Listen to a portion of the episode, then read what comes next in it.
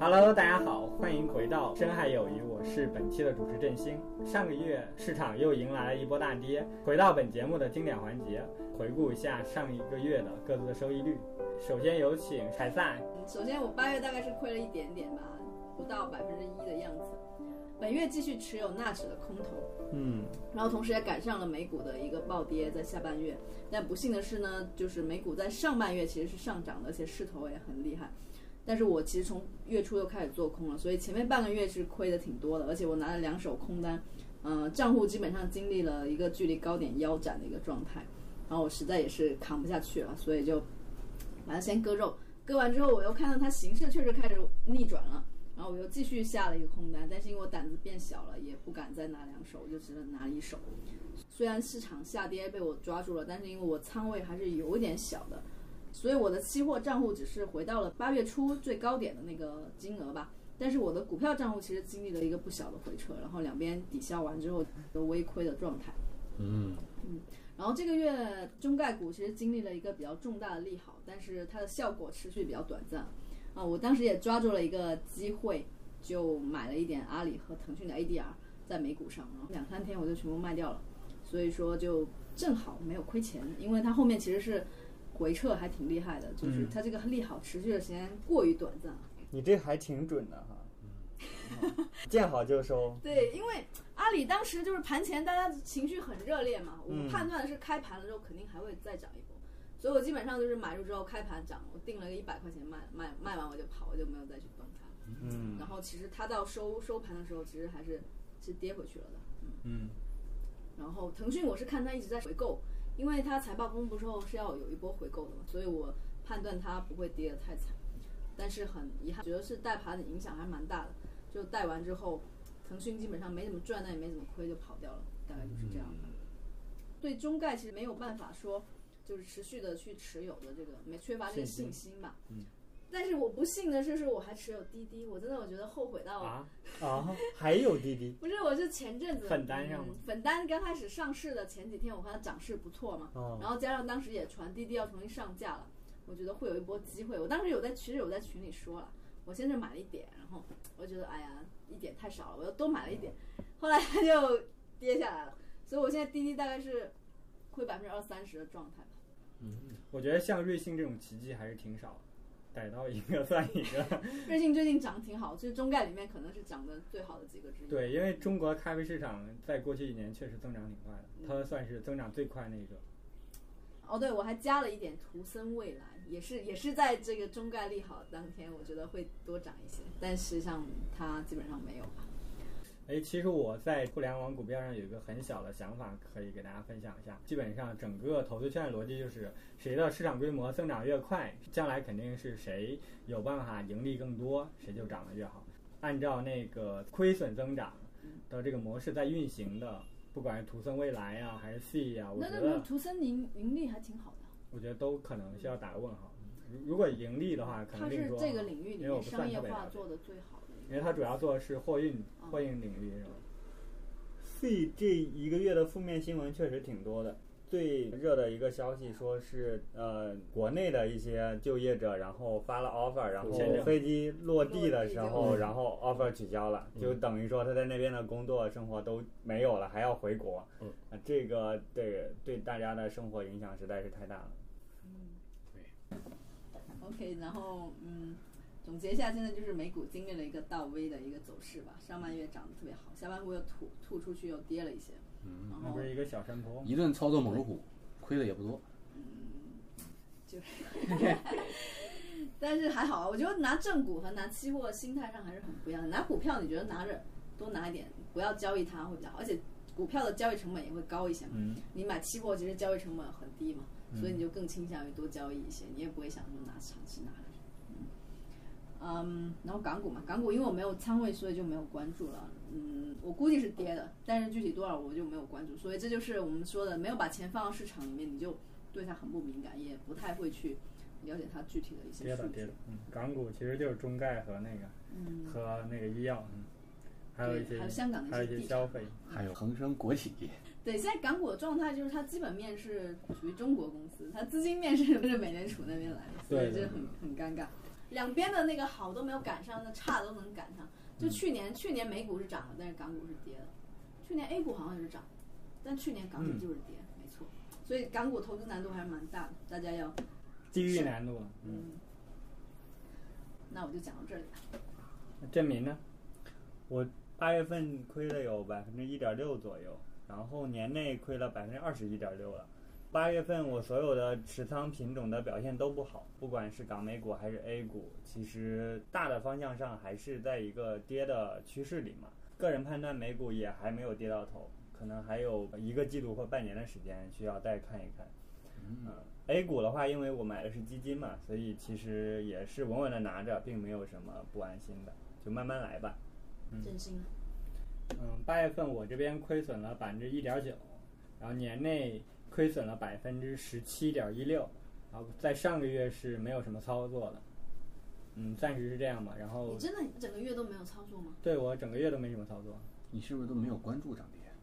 我已关注是经关注三个月没有操作了。天哦关哪注，你肯定俩会关真注行。因为哎我有各种股 票呀之类的推送消息嘛，会告诉我重仓的股票今天跌了百分之四还是百分之五，嗯，终极躺平。嗯，嗯，嗯，真的很有定力了。其实还好吧，因为钱已经放进去了，也没有更多的钱拿进去，然后你就就先这样呗。嗯，就是你要再投资，你就需要把之前亏的先割肉，然后再买新的。嗯，会麻了。亏而不麻。好的，好的，那我们老干部来讲一下，嗯，我八月份亏百分之二点七左右，年内亏百分之十九点二左右。然后在上次录播客的时候，我说过，我基本已经触发了风控原则第三点了，也就是在状态不好的时候装死。因为当时我心态就比较平静，就处于一种认命了的状态。嗯。然后八月初的时候，因为佩洛西的事情，大盘跌了不少，我也亏了不少。不过后面也没有犯什么特别明显的错误，整个月份亏不到百分之三，我还是比较满意的吧。然后目前我虽然总是在亏，但是我倾向于看好这个 A 股市场，因为第一，估值处于历史非常低的位置；第二是大多数人对经济的预期非常悲观；第三是政策发力的空间还是有的。反正这三件事的组合，我觉得应该是对应着历史底部了。当然了，正因为就是我一直看好，所以我最近才一直亏钱，没毛病。嗯嗯，我这个月收益垫底，亏损百分之三点九，年内亏损百分之二十五左右。本月吸取了上月频繁操作的教训，管住了双手。期货本月只操作了五次，基本上一直持有不不动的状态。然而，如此大的改变并没有止住我亏损的脚步，浮亏数字继续在扩大中，按照比例的话，你这个操作降低了百分之多少？降低了百分之六七十吧。哦，之前至少十几次是吗？对，其实月中有很好的止盈机会，但是我脑海里一直有一个声音，就是拿着不能动，所以就赶上了下半月的下跌。感觉这两个月我是游走在两个极端，要么是频繁操作，嗯，涨跌都都都要动一动，动，对，对，要么就是干脆不动，装死，涨跌都不动。 这说明了一个道理，就是任何一种投资策略都无法避免走向破产。什么？ 前两天不是有个很红的段子吗？没有人因为通货膨胀破产，但是很多人会因为避免通货膨胀而破产。嗯，他基本上就说了在座的各位嘛。 我不同意这句话，当然这个就不但展是开啊了。但是嗯我说的不是这个，我就说你任何一种策略，它都有它的这个局限性局嘛。限你有性啊你有可能遇到一个市场环境，如果你一条道走到黑，你就可能 破产。 所以今天我们跟大家聊一聊低风险的投资。哦，这过渡好。好的，那我开始吧。低风险投资其实有一个很有名的理论吧，叫不可能三角理论。然后在风险、收益、流动性上，其实任何投资品都需要去衡衡量三者吧。然后低风险和高流动性以及高收益三者几乎是不能同时存在的。那我们先来聊一聊一些耳熟能详的、大家有所配置的低风险投资的产品呗。那关于货币基金，大家有人有相关的配置吗？我先来讲一下吧，因为我目前持有的偏稳健类的产品就只有货币基金，剩下的就全部都在股市里面啊、所以我就来讲一下，货币基金它是一类比较稳健和低风险的投资产品，这个大家都比较熟悉了，比如说余额宝啊，还有大多数平台的宝宝类产品，他们就是货币基金为底层资产。我们都知道，股票基金它是投资股票市场的，那货币基金呢，它其实就是投资货币市场的一种基金，就是主要投资银行同业存单啊、银行存款啊、还有短债啊等等这些标的，啊、因为这些标的它的稳健属性，所以货币基金它整整体的风险是偏低的，基本上不会出现呃亏钱的状况，啊、除非出现重大的金融危机。一般情况下是不会亏钱的。对，你所投资的货币基金的那个收益率大概是多少？我投资的货币基金收益率是在百分之二左右，哦，我看了一下近一年中证货币基金指数，它的一个收益率是百分之二点零五，嗯就是这个基本上就是现在市场上货币基金的一个平均的收益水平。嗯，对我投资的博时和汇呢，它是近一年的收益率是百分之二点三九，相对来说是高于这个平均水平的。那还挺高的，对因为也大家可能投最多的是余额宝嘛，它现嗯在也就是一点七左右的一个收益率。对，嗯，然后我投资的这个产品它也也有一些特点嘛，它是一个 B 类份额，对，它的销售服务费是非常低的，只有百分之零点零一，然后嗯，起投门槛儿也是只有五万，因为很多 B 类产品它的起投门槛儿是在一百万以上的。那可以展开一下什么是 B 类产品吗？对，它就是呃，针对不同人群设立的呃，同一只基金设立的两种份额、嗯、，A 类份额和 B 类份额。嗯是，A 类的话，它的门槛足足够低，然后 B 类的话，它的门槛稍微比较高一些。它们的差异就是一个是投资门槛，一个是它的费率情况也不太一样。嗯，费率的话，你可以展开讲讲吗？嗯，费率就是主要差距就在这个销售服务费上。嗯，嗯，大部分货币基金它的销售服务费是在百分之零点二五左右，然哦后我投资的这只它的呃销售服务费只有百分之零点零一，其实差距是很大的。以前货币基金收益率高的时候，觉得百分之零点二五没什么嘛，现在就觉得比嗯较显的了。嗯对，对，说到你这个起投门槛是五万，我就想起那个招行的招招宝，我觉得五万以内就可以选择招招宝。嗯它的那个是金额限制是只能对投五万。嗯，只能投五万，但它流动性其实比货币基金还要好，就是它流动性等于活期存款，但它收益率比这个货基还要高一点点，大概就是二点二到二点三的样子。所以我之前就是有有有现金的话，我基本上就买招招宝。可惜就是它超过五万之后就不能买了，嗯，所以我觉得超过五万就正好是可以买这个翔哥的这个博士和汇。哦，对。那其这个实我记得它还有一款产品叫招招银，是吧？招招银和招招宝它是两个不同的产品，它俩的背后的那个投资的标的是不一样的，品种是不一样的。对，招招宝我也投资过，它它其实不是货币基金，它只是呃长得很像货币基金，它的底听层资名字产上，对它的底层资产其实是招银的一个理财产品，对，但是它的功能跟余额宝这些宝宝类的货货币基金很像，就是它可以支持快速到账，然后还支持你可以支付，还支持你可以还款，对，哦，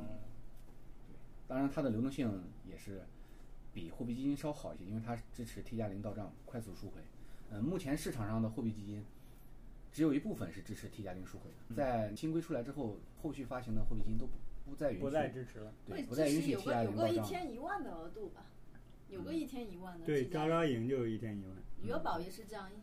其实刚才也没讲，招招银它本身其实跟余额宝很像，是一个货币基金类的产品。对它，的收益率我看它最近和那个余额宝也基本上是一样的，也是百分之一点七左右。它现在一点五了，七十年化。哦，对，它是在一越个来越低了。嗯，所以货币基金其实也就考虑两点就行了，一个是流动性，一个是收益，就这两点，根据自己的需要选择就行了。对，因为我这边也投了一些货币基金，我的使用场景吧是用来做备用金的，存四到六个月的工资，然后用来抵御我一些就是意外的风险，或者说一些大额的这个现金的支出，能够让我短暂的不需要取出我长期投资的一些钱。对我这边主要投的就是招招银，还有余额宝。投这些主要是因为我觉得他们操作更方便，因为跟银行绑在一起，然后但是能够取出来一些，并且还能够 T 加一取出来大部分吧。嗯，然后对我来，它占我投资的份额不太多，对它的收益也不太在乎，对对它并不是我用来做收益这部分，主要还是用来做生活中的备用的。嗯。嗯，对，其实我在选择货币基金上也没有放太多的精力，其实就是买一只差不多的就行了，嗯，因为它收益差距其实也没那么大，百分之对一点七和百分之二其实是差不多的。嗯已经不对是几年前百分之三、百分之四了。对这百分之一、百分之二，其实大家基本上就有一个收益率就行了。嗯，心态已经完全不一样了。行，嗯，那除了这个货币基金以外，大家有投其他类型的低风险的一些产品吗？像国债，像年金保险。银行存款，对，银行存款，你有存银行存款？哎，你知道，我没有。其实我年初的时候有买过西商银行的，啊就是那哦个无锡的一个什么。无锡的一个银行，哎，你还敢我们也买这直接些那没太年听初过的时银候啊行，那买时候卖？还没出什么事儿，嗯大概是一二月份的时候嘛，不是为了买房又拿出来了嘛，哦就是，嗯，它的利息大概是我记得是三点八几，一年吗？嗯，年化是这样的，然后一也是年吗活期的，嗯，那么高？对，这些民营银行都都是差不多这个水平，哇，太高了吧！家里老人存过钱，嗯，然后那个他存的是三年期的产品，然后那个三年期才百分之三点几，那你这是年正初常。和现在不是一个利息，对啊对对三哦点对二，年初跟现在也不是一个利息，现这哦这几个月降息降的可厉害了，嗯，存款这种产品，跟国债有点像，应该是老年人年纪稍微大一点儿，对呃， 就那看个你存对，得主要比我较觉当得还是天要看你不这要笔来钱的这个用途吧。你这笔钱是不能有就是闪失，然后可能在一个比如说几个月或者一两嗯个月就要用的，这个时候你其实放银行会会好一点，就对存款。他们的风险承受能力极低。嗯，这个风险承受能力，我觉得不能完全按人了，还是得按你这笔钱的用途和目的来。嗯，可以这样说。嗯，其实最近也看到一些银行他们同业存单之类的一些产品，这种产品大家有了解吗？银行同业存单指数基金是今年各大基金公司发行比较多的产品，被称作是货币基金 Plus 版本，就是它相当于是指数基金。对，它是一个跟踪指数的一个基金，嗯但是因为它的投资标的主要是同业存单嘛，嗯就是银行同业存单，它是货币基金也投资了银行存业存单这个标的，只是说占比不一定会那么高，对它就是所以说百分之百。对，所以说它的风险相对于货币基金来说稍高一点，然后但是它的收益也是略高于货币基金的。那收它益现在是收益率是？目前收益率是普遍是在百分之二以上。嗯，这个所谓的银行同业存单，它它就是，呃，你可以这么理解，就是银行间的一个借款，嗯，它只在银行和银行之间，呃，流进转的行一个。拆借流转。对，嗯，之前是普通人是没法参与到这这这个产品它的投资上，所以说这类基金算是给了大家一个参与银行存同业存单投资的一个机会。明白。嗯，然后，如果同业存单就是风险和收益稍微再进一小步的话，一般就是超短债基金。嗯，然后，如果超短债基金要想再进一小步，就是中短债基金等等，对就是债债券基金这个范围。嗯，对，说到这个债券基金，我以前其实投的不太多，但是最近上个月因为支付宝这个八幺八理财节，然后为了体验一下，就尝试了买了一些些小金额的这些中短债的债券基金，然后我发现有一些还真的挺不错。嗯，呃，有其中有一个就是它是在券商理财下面，然后名字叫财通资管。红起九十天滚动持有中短债债券 C，好长啊！就是一般基金名字前头对这个财通资管应该就是它这个券商嗯它机构嗯做资管的这个机构，然后红旗估计就是它这个名字吧，九十天就是它的期限喽。嗯，然后这个中短债债券，那就是顾名思义。类它的属性类型了。我它的走势其实还蛮不错的，就是它，呃，最近一年走的特别稳，然后收益率高达六点三三，波动还特别小。哦我然后它的 comma comma 比例吧，就是它的收益率除以它的最大回撤，这个数值也特别大，就是属于那种风险收益比特别高的那种产品。但是它这个成立可能才一年多，所以我其实没没有它三年收益的东西，所以不知道长期来说这个收益到底能不能持续。就如果 OK 的话，其实这个还算表现得非常优秀。然后两个基金经理呢都是女的，嗯。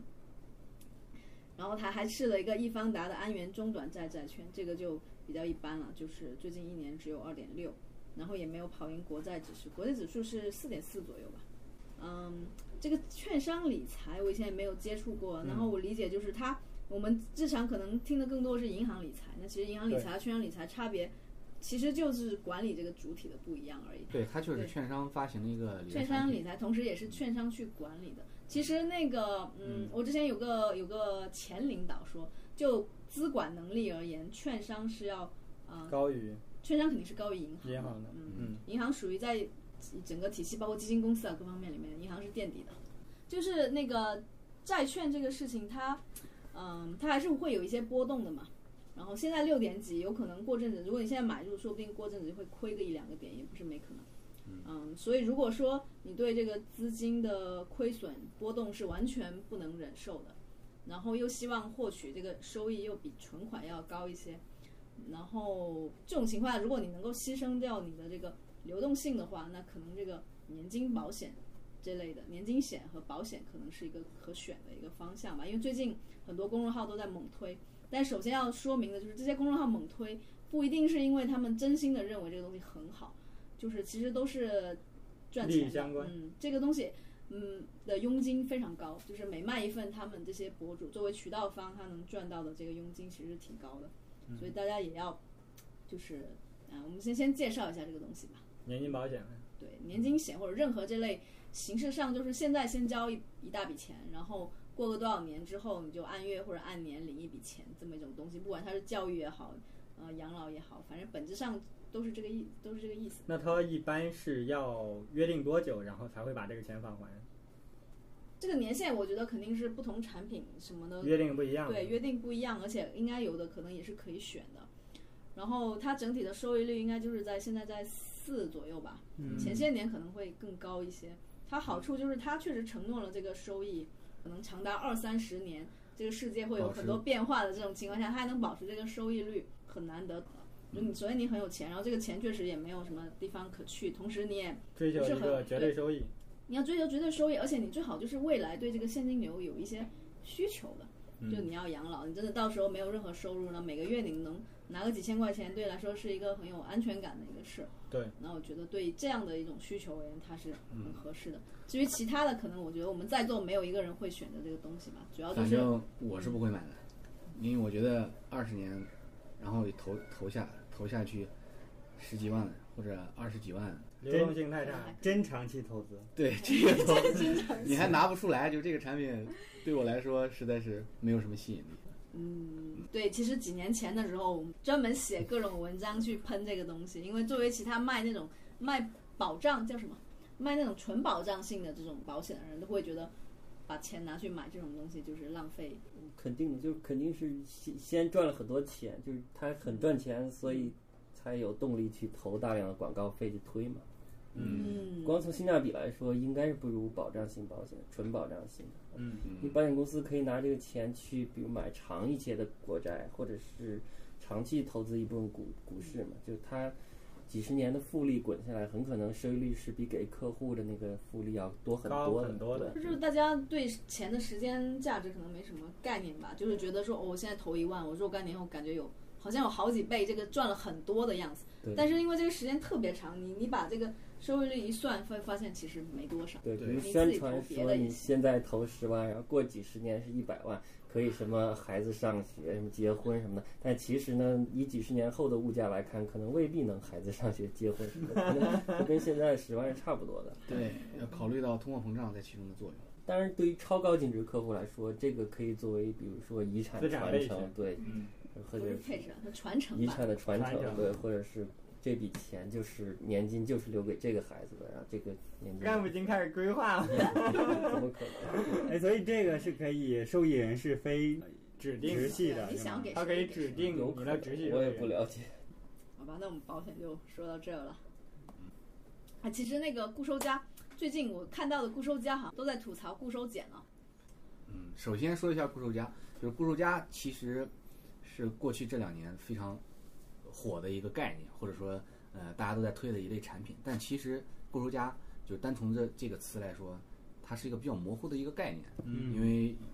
市面上普遍推荐的固守家产品有有一类是，比如说就是单只的二级债券基金，它也可以叫固守家，然后还有一种就是很多基金组合，呃，债券基金和股票基金它搭配成了一个组合，嗯然后也叫固守加产品。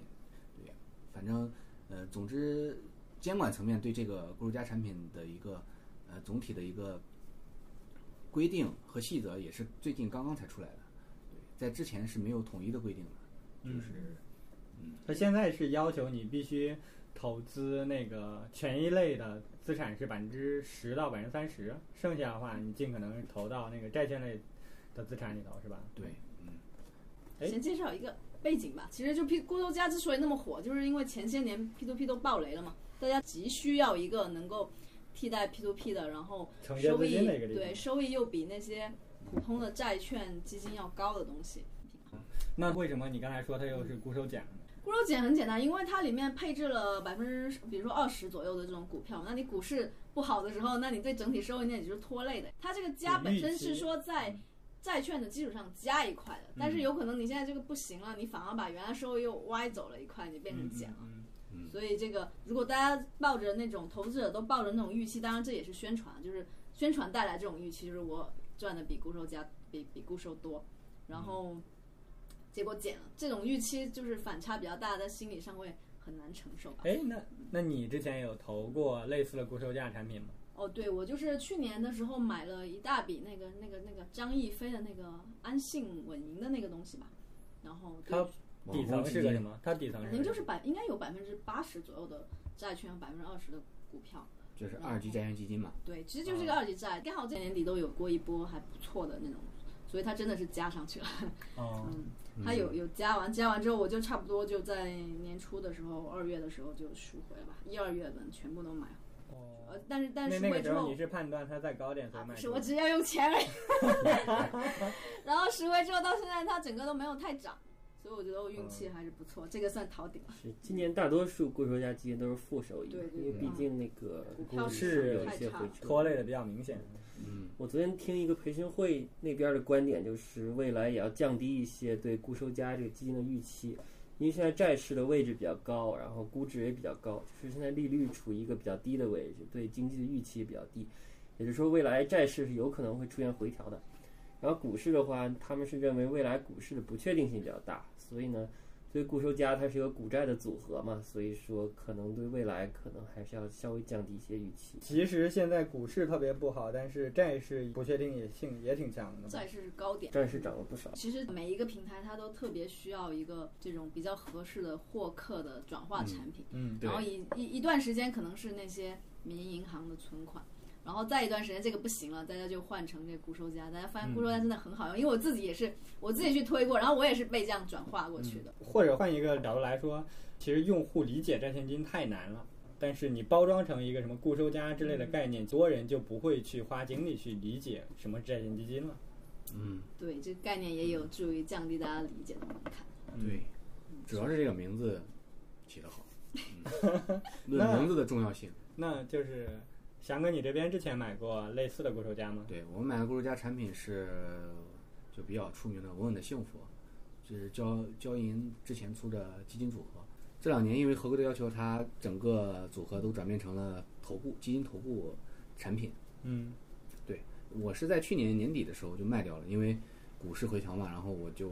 把这部分投资稳健类资产的钱拿出来补充到股市里面了。我很幸福，你能展开介绍一下它是什么样一个组合吗？对，它其实就是绝大部分资产都投资在了以债券基金为主的一个基金组合，嗯然，后他投了有多少个债券？它的基金有二十几只吧，然后里面大部嗯分都是纯债基金和一级债券基金、二级债券基金为主，然后有少部分就是大概有百分之一、百分之二左右的资资金是投资到那个权益类资产里面，哦，就是股票基金。所以权所以重它的很高，基本上都是还是在债券上。对，所以它的不波动，不不不是，它它它那个是有一很小一部分放在权益类基金，但是它的二级债的那部分里面也有一部分股票，所嗯以说把这部分权益都加在平摊一过去起的话，嗯应该是在六到七还是十几左右，我忘了，我反正有大概算过一算。这个稳稳的幸福相对于嗯凯撒投资的单只的二级债券基金来说，它的风险系数是更低一些的，因为它的基金数量更多，嗯，相当于是摊了一个大饼嘛，投资足够分散，所以它的波动也是更小一点的。那它之前我记得它的收益率也是蛮高的一个状态吧？嗯，之前的收益是年化收益是百分之六左右，对，也嗯是百分之六左右，跟凯撒刚才说那个中短债的收它益率行差情不好多。的时候有有到过七八的，对，就主嗯要看现在这个债市是不是高点了。如果它持续能够这样一个收益率，其实还是挺有吸引力的。嗯作为一个债券的组合来说，其实相对来说会更稳健一些。对，它主要是它最出名的地方就是它的回撤控制的比较好，它的整个的走势是一个很平稳的一个向上的一个曲线。对嗯，这个回撤产品确实在业内还是有口皆碑的一个状态。嗯，对，也是算是一个网红产品吧、明星产我品觉得。它可能是这个固收加这个概念里面的一个先锋吧。我不知道是不是因为他们里面会选到一些交银自己的基金会有一些什么优势，但总之人家的选基的能力就是更强一点。嗯，对，而且他们其实呃挺以用户为中心的，就是如果他们发现他们自己的一个短债比不上其他业界其他的，然后他会换成其他的，他不不会限制于自己这个啊，啊交交易易公易司嗯自己的的出的产品。嗯嗯这个挺好。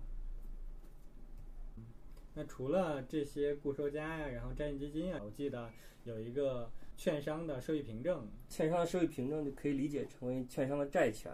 它是刚性兑付的，就除非券商违约，否则的话耍赖、骗人、跑路之类的风险是没有的。嗯，但是作为主流大券商来说，违约的风险也就基本是没有的嘛。然后收益凭证它的收益呢是也是约定在那个合同里面的，有的是保本的，有的是不保本的。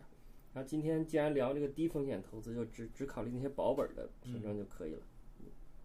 然后去年有一种保本的收益凭证特别火嘛，叫做香草，嗯，就它是挂钩中证五百指数的。就如果中证五百指数跌了呢，就保本儿，但是不给利息，相当于收益率是零。那如果中证五百指数涨了，就按照指数的涨幅来给收益，也就是最差的情况下是保本儿，如果涨了还能赚钱。当然，这个代价就是刚才所说的流动性比较差，有锁定期，它一般锁定多久？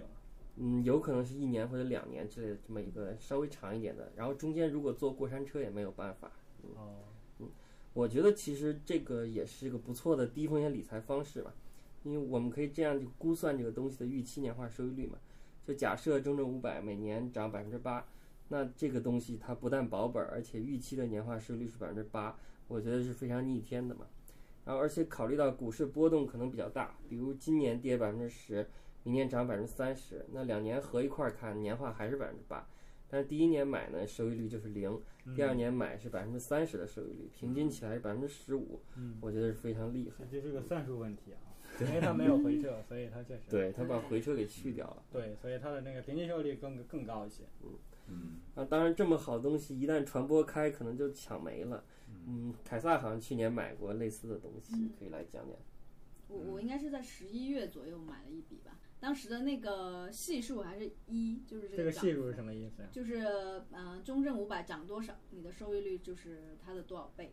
当时哦一就是说涨多少，我就我的收涨益率多就少有赚多多少少。现赚在多现在已经可能剩零点七啊，零点六了，就是所以就哦很少了。涨而个且是低涨个百分还之七的乘以零点七，就是百分不之是，不管涨多少4.9你都才涨算。对，就是如果涨百分之十，你只能拿到六七个点的收益这样子。嗯嗯，嗯，就吸引力会弱很多嗯。但是我其实当时买了算高点吧，所以我其实不管它系数是多少，最后可能很可能收益率也只是零而已吧。对，低风险投资嘛。因为它背后也是中证五对，中百证，五百，中证五百它就没涨，没涨，所以那就就没办法了。所以你投资了多少钱？我就投资了五万块，因为它的门槛就是五五万，万起啊头，五万起投。嗯对，当时当时这个翔哥还很看不上这个，因为他觉得看好的话就应该直接买 IC，因不为放过打假假假假脸脸的的机机会会。就绝对不能放过。 对，这里我要，这里我要风险提示一下，就是奶 IC 和这个香草它都是挂钩中证五百指数，但是它其实是两类产品，一个是低风险的产品，一个是一个是超高风险。打服了，对打服了。嗯我 对，你看当时那个翔哥那个乐观的，简直都让我惊呆了。嗯，不服不平，我想一下，去年如果如果买的时候，同时如果买 IC 的话，到现在应该得亏得亏多少钱啊？十几个点，翔哥亏多少？神经你病亏多十八个 点，老老实实买 IC，几吃十贴万水吧亏不了多少钱，亏不到因为10%吧 IC 今年跌百分之十六，然后如果贴水顶掉百分之八的话，那么也就亏百分之八左右。百分之八，可是你是加了杠杆的呀，那你就我按说，三假设不用杠杆是哦百那就分之不八可，能 你你要是加加个三倍杠你要杆，加 n 倍杠杆就百分杠之，杆应该在嗯四五倍左右，三四倍少？。嗯五倍。那你乘以乘以一下，你都腰斩都不止。那 这个就随你 便。那你这一把应该也赚了。对呀、我，对说哎所翔哥以就一直拿着 IC，应该是亏了不少钱吧？所以对香草它是低风险的，对。但是如果其实香草也是分批买比较好嘛，比如去年买定那投收益香就是零，定对的。。嗯然后今年如果抄到底，那收益率稍微高一些嘛。你最好每个月买一次，然后一年之后每月是，回款但一笔是，我暂时没那么多理钱。对理论上理论上确实但这样是一应该百要五万， 这样应该是比那个对比一别的年收益率一高年些六 十万也是半手啊 IC，这你没有那么多现金投啊。资一手 IC 你只需要十几万的对资金。你不保本儿吗？这不是跌了之后怕那个 清我的零意吗思？是你那个，你如果投定投的话，你得需要六十几。 T 价值算啊你可以两个月定投一次，三个月定投一次，四个月定投一次，六个月定投一次，嗯十二个月定投一次， 二十四个月定投一次，就不需要那么多钱。那那这个香草你当时是在什么就是渠道买的哦呢？，对，我在香草，它本来就是银河特有的，银河证券特有，别的如券商可能就不叫香草。类似的，但是有另外一个名称是吧？哦对，就是银河证券上面它那个 app 上面就有了，搜香草就能得到了。嗯，但是它只在每周三可以买，所以如果它是特别吸引人，那一定是需要定闹钟去去抢的。抢但是到现在六降到六零点六零点七之后，应该就不怎么需要抢了。哦，哎，那我也听过什么雪球之类的产品，是不是和啊这个产品类风险似很？高了。就是不保本儿是等高风等一险下的东，西。这里要澄清一下，这里说的是雪球，不是雪球那家 APP。这嗯，个就是雪球雪球是产品雪球结构类产这品个香草产品产品约等于是看涨期权嘛，而雪球产品约等于是卖出看跌期权嘛，所以哦雪球产品它向下的风险比较对，大。如果说在极端行情下，雪球可能会让你跌爆了仓啊亏了更多，是的，会的嗯我看我正好看了一下中证五百从去年最高点到今年最低点，正好回撤百分之三十多一点儿。哇！也就是说，如果你买雪球嘛，因为雪球一涨你就要敲出，就敲出了，相当于帮你止盈了，你嗯只能再买回去嘛，所以你肯定买的是最高点。不管你在哪儿买，不管你在哪儿买，都是跌一直百买分之三十多一一直丢买丢。正好你在最低点呢，你是要被敲入的，也就是说你肯定会浮亏这个百分之几十。对，对当然后面如果涨了，你可以再涨回来，但是反正就是行情就是完美的把这个雪球的用户给收打割在了一地下底。对对，反正就那是也没有什么特别免费的午餐嘛，那就大雪家球买你这个产品，啊，你雪哦球看上去风险小嘛，哦，啊收益高嘛，因为如果不敲入的话，你年化百分之十五可能对有这么比较看上去就收益比较高，但是它有一个尾部风险嘛，而这个风险恰好就在今年兑现了嘛， 所以要小心嘛。嗯，然后刚才说的香草其实也只是保本儿的那种收益品种中的一种，嗯券商有很多种保本儿收益品种，比如有一种猜涨跌的收益品种，如果你猜涨，比如说如果猜对了。可能年化百分之五、百分之六，如果猜错了，给你年化百分之一，就平均起来看，可能也比货基稍微高一点儿。对，你就自个儿去猜呗，反正这也属于一个低风险的嘛。除了呃这些社会凭证之类的产品以外，还有一些其他的策略哈、我也了解到可以让一些产品变成相对来说符合低风险套征的一些就是投资方式吧。像可转债的话，我记得也有一个双低的可转债策略，我记得老老干部曾经研究过一段时间去做一些可转债的配置。现在有有相应的一些投资吗？嗯嗯嗯，没有。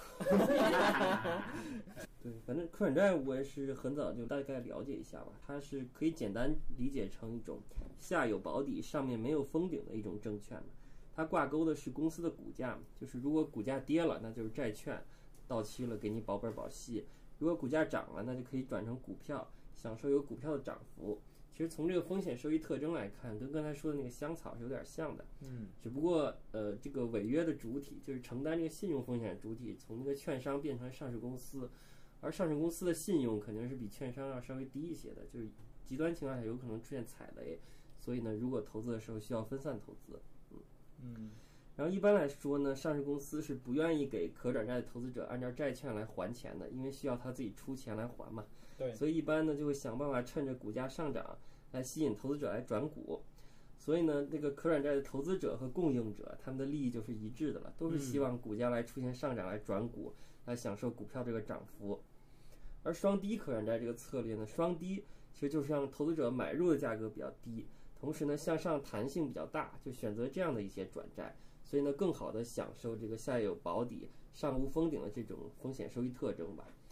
然后我之所以没买可转债，就是因为我看不起可转债，觉得它赚钱慢。哎，但是其实可转债赚钱一点都不慢，就是拉长时间看，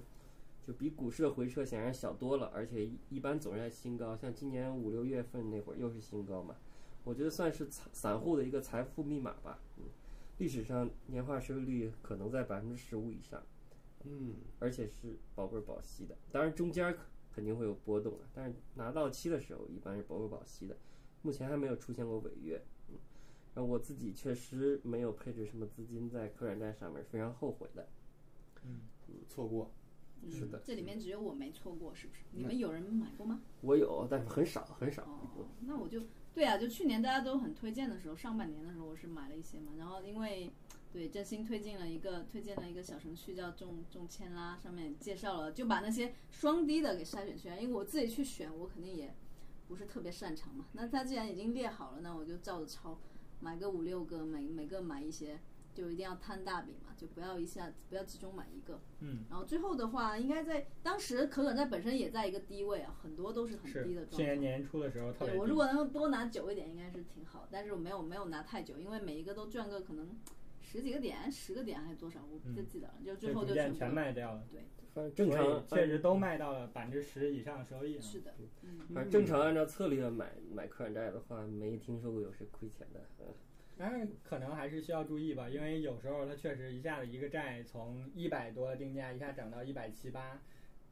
然后这样到对涨到一百七八的时候，其实已经很高了，还是需要注意的。就像老干部或者哦说凯撒刚才介绍不的，要在高位买嘛，你对就买就是中低避就好免了。避免高位吧，主要去找双低的可转债，嗯包括双低的话，其实就是可转债价格和那个溢价率的数据，都呃，比较嗯有一个指有一个指标吧，大家还是需要根据这些指标或者一些策略去严格执行的。是的，就对是可转债它的规则比股票要麻烦一些，对而，且不了解的可而能且是可是买转蛮债之是前对自 T 己加了零解的清，楚对吧是？T 加 T 加零它零有是时候 T 加波零动会非常大。是的，对有人比如一天就是疯了，一天交易好几十几百笔，然后一天要亏百分之什么七 八十什么的，是有的。反正千万不要干这种事儿。对，可转债腰的概率还是挺高，因为它里边资金盘会相对来说少一些，然后有很多资金在里头去做一些操作。嗯哦然后另外的话，其实嗯也会有一些规则，大家还是需要了解的吧，因为可转债它其实有强赎之类的一些规则，它可能会约定一个价格，在很低的价格就强赎了，如果你没有转在约定的时间里头转股的话，你可能会亏损很大一笔钱，嗯所以是需要大家充分了解的基础上，然后去投资的。嗯对，现在投资可转债是不是也对这个投资者的这个交易的那有有要求啊？因为打新就已经有要求了。呃，它是嗯，在不同的市场会有要求，我记得好像是绅士的要求会更高一些，还是呃和主要和发行这个可转债的这个公司有关。如果这个公司是什么创业创业板呀、之类的哦，然后你就需要满足创业板的那个投资者要求才行。嗯，嗯，除了这个可转债以外，嗯，老干部是不是还有一些其他的策略可以给大家介绍一下？嗯，另外策略可能风险就比可转债还要高一些了，甚至是可能稍微算是中中风险投资了。哦，也就是说，约等于是个阿尔法对冲的策略，就是比如买一篮子主动型基金，然后去买沪深三百和中证一千的看跌期权，来对冲大盘的下跌风险。就这么做的原理就是说，一篮子主动基金，就拉长时间来看，大概率是可以跑赢沪深三百和中证一千指数的。嗯，但股市它会有波动，就跌起来的时候会很难受嘛。所以呢，如果想降低风险，就可以购买那个这些指数的看跌期权。嗯这样股市跌的时候，看跌期权来赚钱，就是来对冲一些就是基金下行的这个风险。哦，啊，对冲之后呢，有可能就可以取得一些收益啊，适合今年的行情。也许吧。对，你好处是，如果比如股市涨了，或者什么牛市来了之类，这个收益不封顶嘛，就是。然后，如果股市跌的话，你可以用那个期权来对冲一些亏损。嗯，但做得好的话，反正是也是可以实现下有保底、上不封顶的一个效果。嗯，当然这样做呢，可能对投资能力要求比可转债还要高一些，因为可转债毕竟保保本保息，而基金是不保本保息的。对，你要能选出来那些好的基金，对，需要就比较了解主动型基金，最好有一些选基策略，然后主对要冲你的时还候 得，会期权吧？呃，期权就可嗯以就是老老实实对冲就行了，你就长期持有长看跌期权嘛。啊，但首先你要能开户，嗯，开期权的户。对，这可门能槛还是是有挺一高些的门槛，对，反正理论上是这么一个策略。嗯，那你为什么不试一试呢？因为我就又又不想花钱买看跌期权，我是看涨的呀。我记得凯撒，你还是有房贷在身上了吧？投资这些低风险资金，另外和还贷或者说和房贷的关系，你这边是怎么去处理 的呢？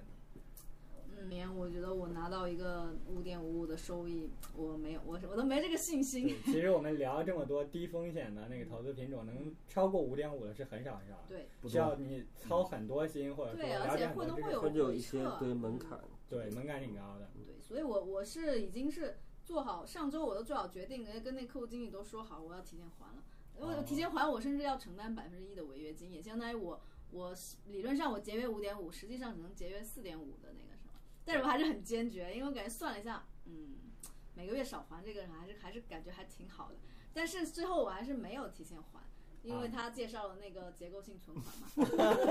又被推销了吧？ 被反向影响，感觉又被反向确实就是相当于把你要还房贷给变成了推销了低风险投资啊。对，本身他觉得你手上有一笔钱，如果你还的话，我的业绩又大降，但是他顺势的让你把这笔钱投到他另外产品里头，又你的赚了业是吧绩直接 double 了。对，但但他还是有除了这个收益以外，他还是给到额外的一些东西的，就是嗯他可以给我降息，嗯，这 嗯点就是我你只要买套这个产对，品，他不会是说给只你要降买，就是息我买完这个之后，我就拿一个月就会变成他们的白金客户，白金客户哦他就可以在房贷上给挺有我意思做一些下降的，啊 而且还有我我这套哎降的这一点嗯是对你之前的房贷做下架吗？他是说这一辈子都下降。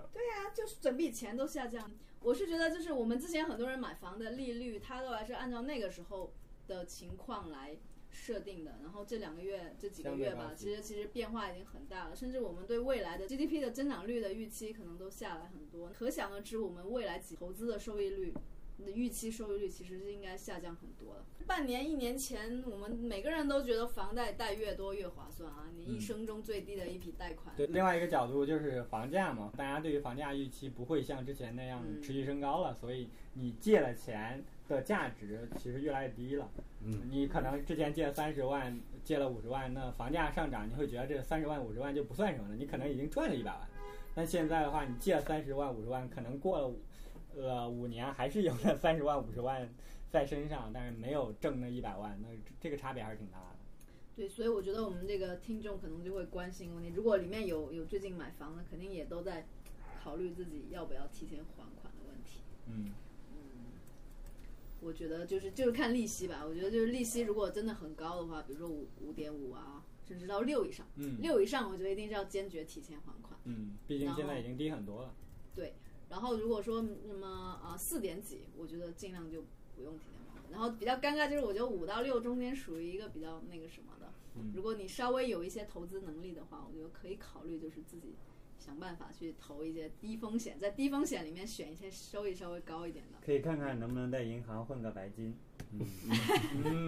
对对对，其实就是这点，就是如果在这件事之前，我可能都不会想过还有这种方式。就是银行它其实它也是有这种协商空间的，嗯，他们也要业绩，所以如果你这里有手里有一笔钱，对他们来说是可以那个啥的话，嗯就就比如说，如果我有更多钱，比如说一有一百万现金的话，嗯它可以给我做到什么黑金，然后能够降利降息的这个比例还更高一些。嗯攒钱，但钱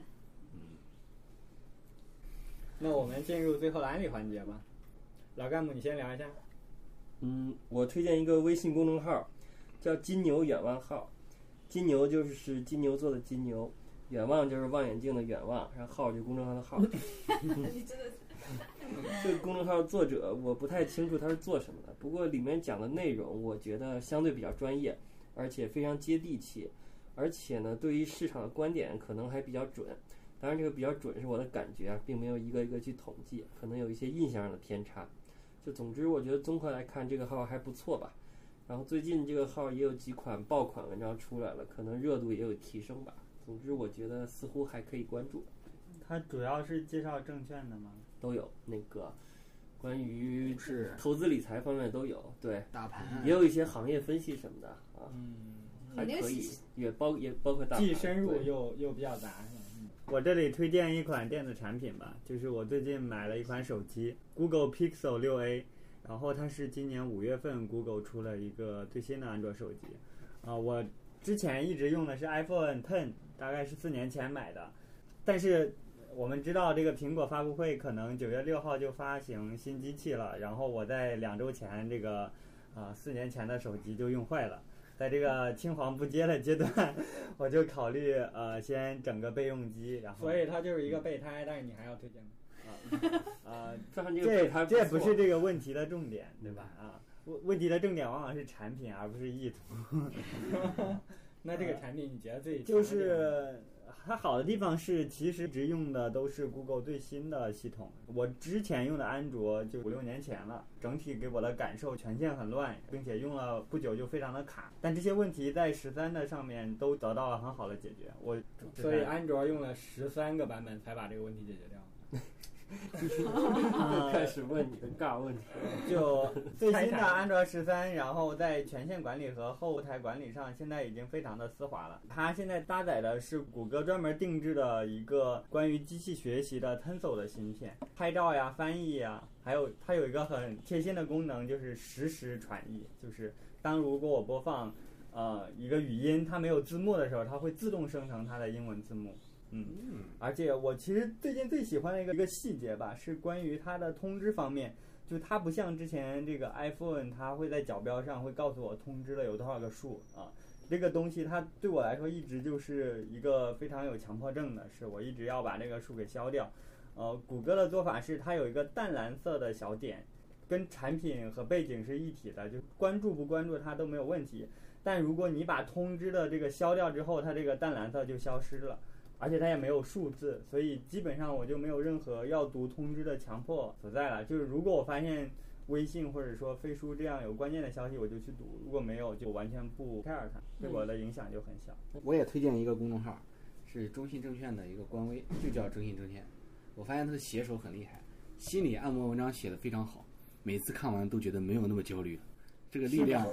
这个力量堪比鸡汤。那人家就是食堂。所以是你是你最近以来的心灵鸡汤吗？嗯，对，所以大家可以在大市场大跌的时候，去看看这个中信证券的公众号，他写的文章就可以缓解一下你内心的压力。 跟我们的他有跟我们对的播客的效果一样，他有对于高杠杆投资股指期货的心理按摩吗？这个好像没有。 可以可以可以。那个我这边的话，主要想给大家推荐一下重疾险和医疗险。就嗯，是如果你还年轻，嗯然后这个保险的价格、医疗险的价格其实并不是特别贵，是很重要的一个工具吧。因为其实之所以提这个，我前一段儿刚好回家是陪我妈住院了一段时间嘛，然后她年纪比较大，只有新隆河在省级三甲这种医院的话，只有百分之二十的报销比例。嗯但是隔壁住了一个阿姨，她在四十五岁的时候买了一个商业险啊，那我也没具体问清楚她具体什么险，她可能只一年只需要交个四五百块钱，但是她四十八岁的时候查出了一个慢性病，结果她每一年，说科学这是什么神仙保险？结果她每一年住院的时候，都会全额报销，是不是那个呀？是不是那嗯个？她好像是前期交的少，啊前期交前的期怎少么。会四百多？啊前期交的少，后期交的多。她哦好像过了五十岁之后，她会交更哦恰多好一些。三那年查出。我觉得有可能是他就是只报销住院的，这种情况下保费会稍微低一点，嗯，他确实只是把他住院的所有花销报销嗯所了以这才样，会并不是说像重疾一下给你个几十万的一个赔付。嗯但是即使是这样，对他来说也很划算，因为他是一个慢性病，基本上每一年都需要住一段时间。嗯，所以就是在你查最好在你查出之 前就去对，其实千万别查出之后以对。为有相保当于险。啊四十五岁是健康的，然后恰好四十八48岁岁得到一的个时候慢性病，也确实有。对对对对，嗯，所以具体的保险其实就不用安利了，但是大家可以在支付宝之类的一些平台上看一看。推荐一个知识星球，叫南半球聊财经。然后这个作者应该是在新西兰，而且我觉得很可能是个金融从业者，因为他嗯看问题的角度很明显啊，嗯就是还是有相当的专业性的，然后写的也很有趣。同时他因为肉身在外，所以就很敢写，不嗯会就是永远说什么稳中向好这种东西。但是他会他会分析到一些各种地方债的情况啊，这些哦挖一些地产公司他们的情况啊，包括这些银行。好的，那我们本期的节目就到这里，也希望九月对我们好一点。谢谢大家收听，我是振兴，我是真明。我是凯撒。我是翔哥，我是老干部。啊拜拜拜拜拜。